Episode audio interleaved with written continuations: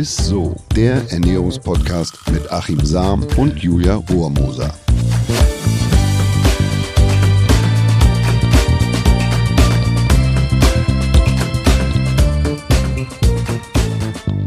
Halli, hallo ihr Lieben. Herzlich willkommen zu einer neuen Folge Isso, dem Ernährungspodcast mit unserem Lieblingsernährungswissenschaftler oh. Achim Sam. Und mit unserer Lieblingsmoderatorin, mit meiner Co-Moderatorin Julia Romoser.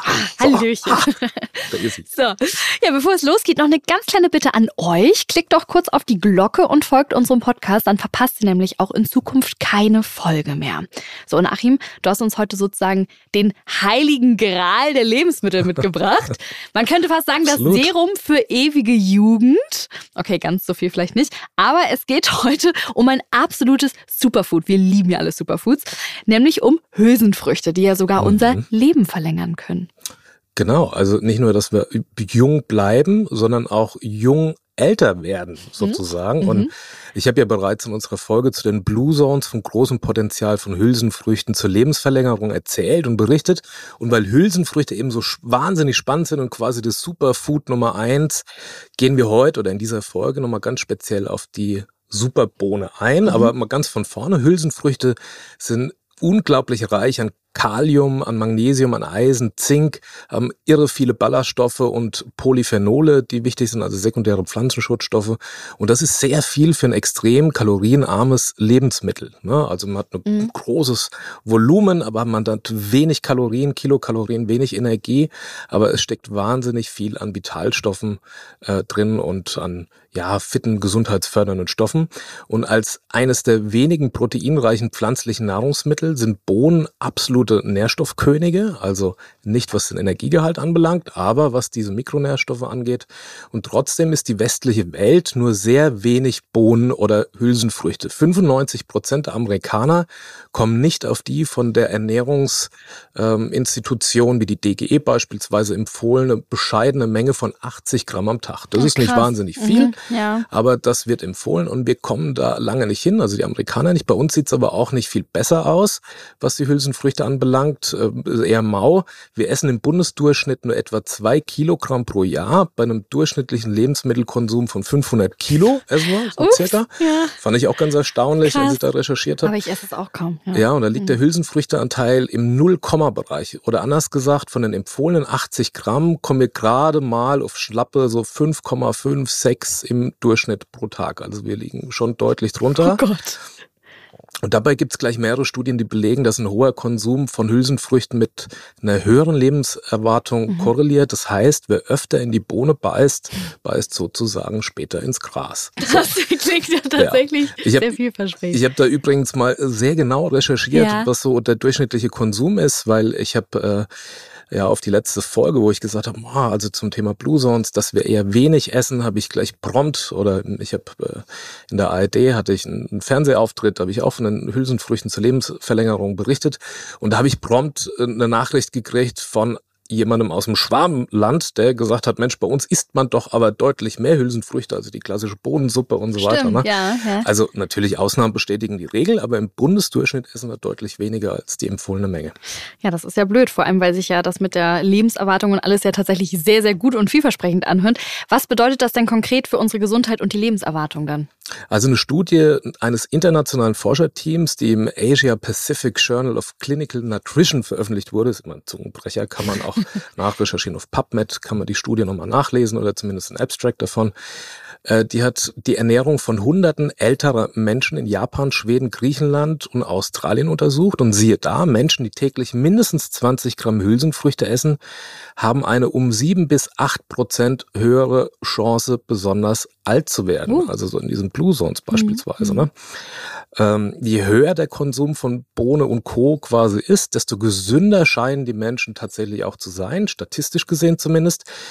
Aber ähm, wenn man sich jetzt die Frage stellt, gilt das nicht grundsätzlich für Obst und Gemüse? Naja, die Studie besagt, dass der Verzehr von Bohnen der wichtigste Faktor für ein längeres Leben älterer Menschen darstellt, egal wo sie leben auf so. der Welt. Mhm, ne? Also ja. mhm. es ist einfach wichtig, dass man viele Hülsenfrüchte integriert ja. und dann steigt tatsächlich das oder die Chance, um acht Prozent besonders alt zu werden, also über den Altersdurchschnitt hinweg. Es gibt aber noch eine andere klinische Studie der University Toronto und da hat man bei übergewichtigen Patienten die Effekte von der Kalorieneinschränkung von 500 Kilokalorien pro Tag und einer normalen Ernährung ohne Kalorieneinschränkung. Dafür hat man aber 120 Gramm Hülsenfrüchte pro Tag gegessen. Also man hat normal gegessen. Mhm. Ne? Die eine hat quasi eine Diät gemacht, Kalorieneinschränkung und die eine Gruppe hat die andere Gruppe hat normal weitergegessen, hat nur 120 Gramm Hülsenfrüchte dazu am Tag gegessen. Und nach acht Wochen hatten beide Probandengruppen äh, einen reduzierten Bauchumfang, niedrigeren Blutdruck und ein geringeres Risiko an Diabetes zu erkranken. Das Aber Achtung, ja bei der Hülsenfrüchtegruppe waren die Effekte tatsächlich etwas größer. Also die haben no. normal gegessen, haben nur quasi die Hülsenfrüchte, diese 120 Gramm dazu gegessen. Besonders interessant finde ich allerdings eine Studie unter anderem von Lars äh, Fatness vom Department of Global Public Health and Primary Care mhm. von der University of Bergen, meine, das ist ein Zungenbrecher immer, die im Jahr 22, also die ist noch nicht alt, äh, im renommierten PLOS Medicine veröffentlicht wurde. Und zwar hat man ähm, da norwegische Forscher medizinische Datenbanken über 30 Jahre in 200 Ländern analysiert und verglichen. Mhm. Also eine große Meta-Analyse gemacht. Das hat quasi die größte statistische oder die größte Relevanz ja, oder Aussagekraft.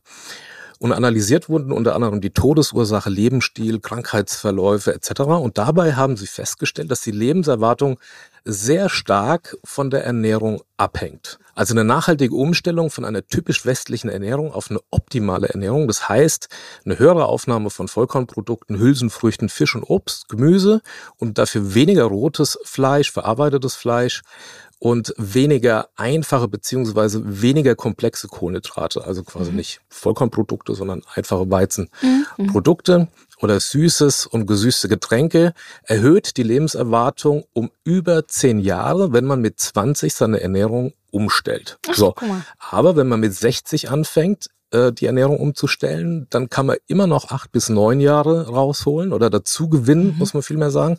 Und selbst wenn man erst mit 80 Jahren anfängt, die Ernährung umzustellen, dann liegt die Lebensverlängerung immer noch bei drei bis vier Jahren. Das, das finde ich super. Ich meine, drei bis vier Jahre ist, ist ähm, Wahnsinn. Ist allerdings wenig verwunderlich. Also die Ernährung ist ein großer Baustein, aber jetzt kommt's. Den größten Beitrag zur Verlängerung der Lebensspanne leisten tatsächlich die Hülsenfrüchte. Also, ne, ich habe ja gesagt, Vollkornprodukte, mhm. Hülsenfrüchte, Fisch, Obst und so. Aber den größten Beitrag äh, zur Lebensverlängerung, also diese Spanne, mhm. leisten tatsächlich Hülsenfrüchte. Es lohnt sich also in jedem Alter damit anzufangen, täglich die empfohlenen 80 Gramm Hülsenfrüchte, ist nicht so wahnsinnig viel, äh, zu futtern. Ja. Das hat mich jetzt auf jeden Fall richtig motiviert, muss ich sagen. Es gibt übrigens noch machen. echt, äh, ja. was die Forscher auch quasi entwickelt haben, die haben ja. basierend auf diesen Daten, die sie erhoben haben, haben sie eine Food for Health Life Calculator haben sie entwickelt. Mhm. Und da gibst du deine Daten ein, das ist ein interessantes Spielzeug und kriegst dann quasi eine statistisch oder deine statistisch relevante Lebenserwartung raus. Also das ist kann man mal ausprobieren. Oh, will man Food das wissen? for Healthy Life. Wir schreiben das einfach in die Show Notes und da kann man das sehen und ja. kann da mal raufklicken. Ähm, ich wollte es wissen und. Hast du? Ja, du sagst jetzt nicht. oh nein, ich werde es mir aber auch mal angucken. Jetzt bin ich zu neugierig. Aber auch richtig, richtig spannend. Ich bin jetzt auf jeden Fall richtig motiviert, mehr Hülsenfrüchte zu essen. Woran liegt es denn, dass Hülsenfrüchte generell so ein großes Potenzial haben, ähm, unser Leben zu verlängern? Tja, warum ausgerechnet die Hülsenfrüchte der oder beziehungsweise ja ein heiliger Gral unserer Ernährung sind? Ähm, naja, man weiß das ja, heiliger Gral. Wer aus dem heiligen Gral trinkt, soll ja mit ewiger Jugend und Glückseligkeit beschenkt werden. Das ist bislang nicht so ganz eindeutig belegt. Womöglich liegt es daran, dass Hülsenfrüchte durch den hohen Protein- und Ballaststoffgehalt für eine schnelle und lang anhaltende Sättigung sorgen. Ne? Also man isst tatsächlich dann weniger Energie. Mhm und leidet dann weniger an Übergewicht und an den ernährungsbedingten Erkrankungen. Eine weitere Eigenschaft äh, von Hülsenfrüchten, äh, die mit diesem Phänomen der Lebensverlängerung zusammenhängen könnte, ist die Fähigkeit, die Zuckeraufnahme aus kohlenhydratreichen Speisen zu verlangsamen, weil es quasi so diese Blutzuckerspitzen, also diese Insulinausstöße vermeidet und potenziell für ein längeres Sättigungsgefühl sorgt. Und neben dem reichen Protein-Ballaststoffgehalt enthalten Bohnen auch Substanzen, die für das oder für die Stärkeverdauung äh, nötigen Enzyme, also die Alpha-Amylase, hemmen und dadurch wird weniger Stärke in leichter absorbierbaren Zucker umgewandelt und der Körper kann die quasi weniger als Kalorienquelle nutzen. Also wir nehmen dann weniger Energie auf mhm. mit ähm, ja, Hülsenfrüchten, mit Ballaststoffen. Die Stärke wirkt dann quasi wie so ein Ballaststoff und trägt zum Sättigungsgefühl bei, obwohl wir weniger Kalorien dann aufnehmen. Ne? Und äh, zudem ernährt äh, diese, naja, also diese Ballaststoffe ernähren die nützlichen Darmbakterien und sorgt also für eine gute Darmflora und für das Mikrobiom, ne, mhm. was wir ja auch schon mehrfach erzählt haben in den Folgen. Oder anders gesagt, Hülsenfrüchte enthalten Stoffe, die das Stärke-Spaltenenzym Alpha-Amylase hemmen und dadurch wird weniger Stärke in Zucker gespalten.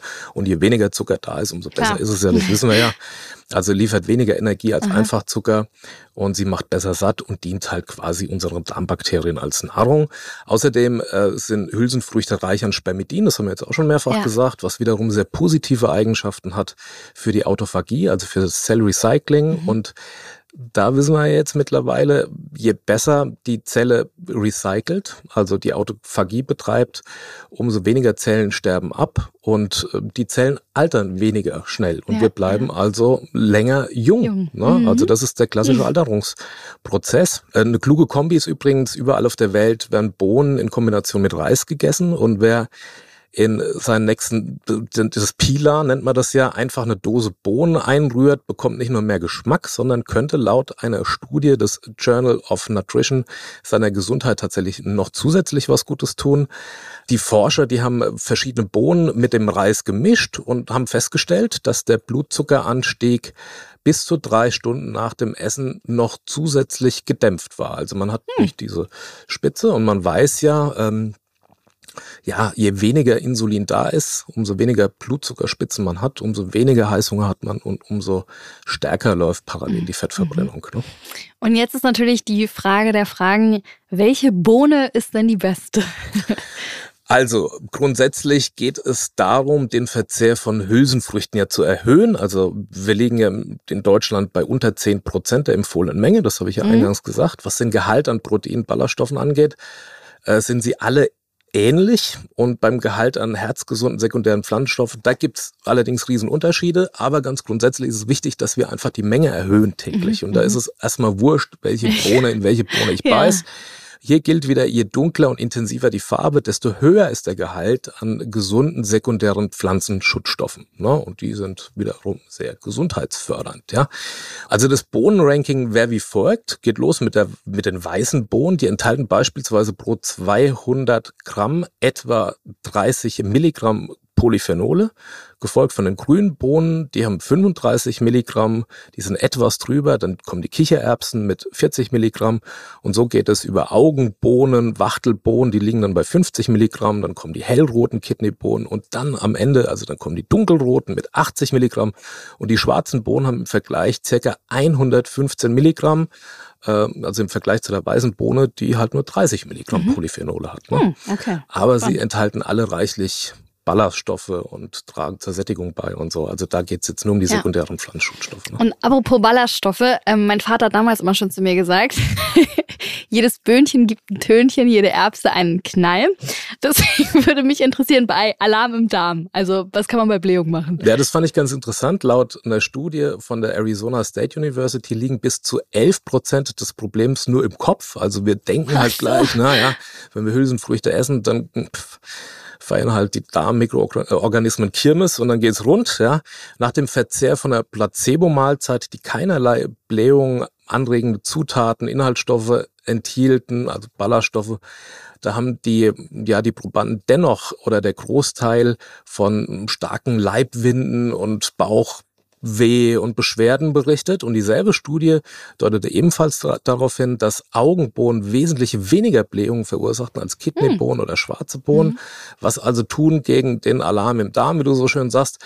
Ähm, britische National Health Service behauptet, dass Pfefferminz und Ingwertee dabei hilft, die Verdauungssysteme zu beruhigen. Mein persönlicher Tipp wäre allerdings, sich langsam nach oben zu futtern mit den Hülsenfrüchten, damit der Verdauungstrakt nicht mit der Menge an Ballaststoffen, die man jetzt plötzlich isst, überfordert ist. Ich höre das immer wieder, dass ja. ich gefragt werde, oh, ich versuche mich jetzt an diese Menge zu halten und so und Hülsenfrüchte zu essen, Vollkornprodukte zu essen und ich, ich habe einfach wahnsinnige Beschwerden. Das liegt ja. daran, dass man vorher eben kaum Vollkornprodukte und Hülsenfrüchte gegessen hat und die Darmmikroorganismen dann schlichtweg überfordert sind. Die ja, müssen klar, einfach eine Sinn. wahnsinnige mhm. Aufgabe übernehmen, die sie vorher gar nicht kannten. Mhm. Und deshalb, also die langsam füttern sozusagen mhm. und sich langsam an diese 80 Gramm Hülsenfrüchte nach oben futtern und an die Ballaststoffmenge.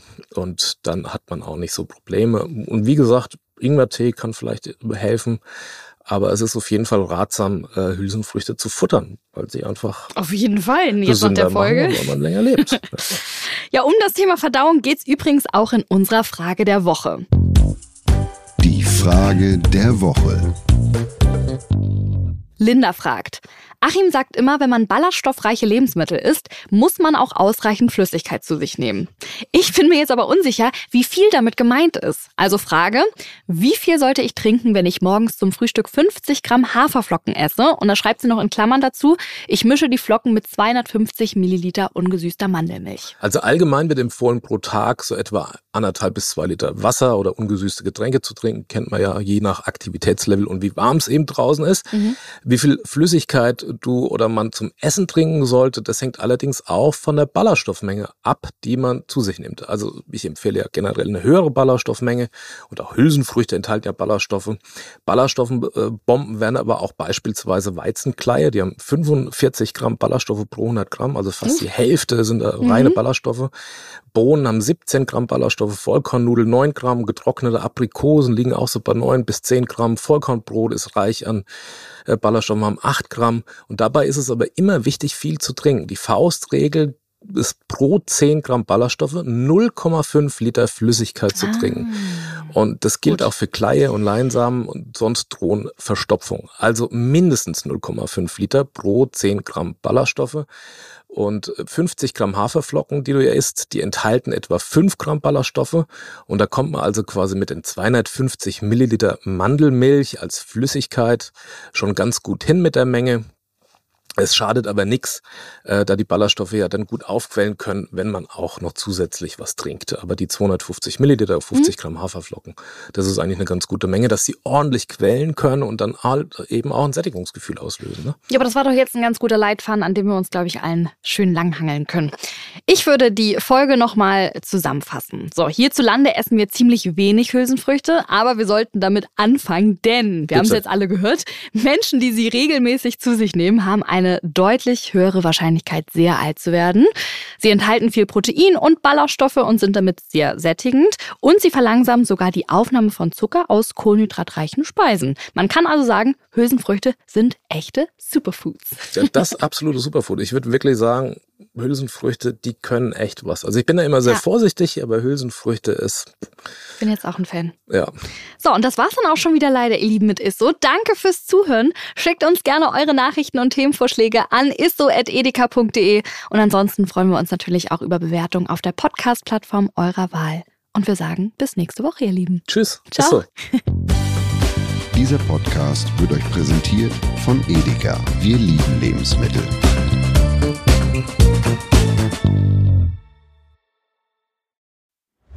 Es folgt eine Podcast-Empfehlung. Lo, bist du bereit? Ich bin sowas von ready. Are you ready? Herzlich willkommen bei Cheers, dem Weinpodcast mit Lou. Das bin ich, studierte Weinexpertin, Weinwirtschaftlerin und Weinbloggerin. Und ich bin Jonas. Ich bin hier, um Lou eine Menge Fragen zu stellen, denn wir sprechen in diesem Podcast über Wein, über Spannendes und eigentlich alles, was man wissen muss. Egal, ob man Weinanfänger ist oder fortgeschritten, dieser Podcast ist für alle bestens geeignet, die Bock auf Wein haben. Ja, welcher Wein passt zu welchem Essen? Warum ist Säure im Wein eigentlich so wichtig? Und wie kommen die Aromen in euren Wein rein? Und warum spuckt Lou nach dem Probieren immer wieder alles aus? In kurzen und knackigen Episoden gibt es genau auf diese Fragen die passende Antwort. Und ab und an gibt es auch noch Gäste. Und wenn ihr Fragen habt, dann schreibt sie uns an cheers.edeka.de. Jeden Montag gibt es eine neue Folge, überall da, wo es Podcasts gibt. Und ich würde sagen, Cheers. Cheers.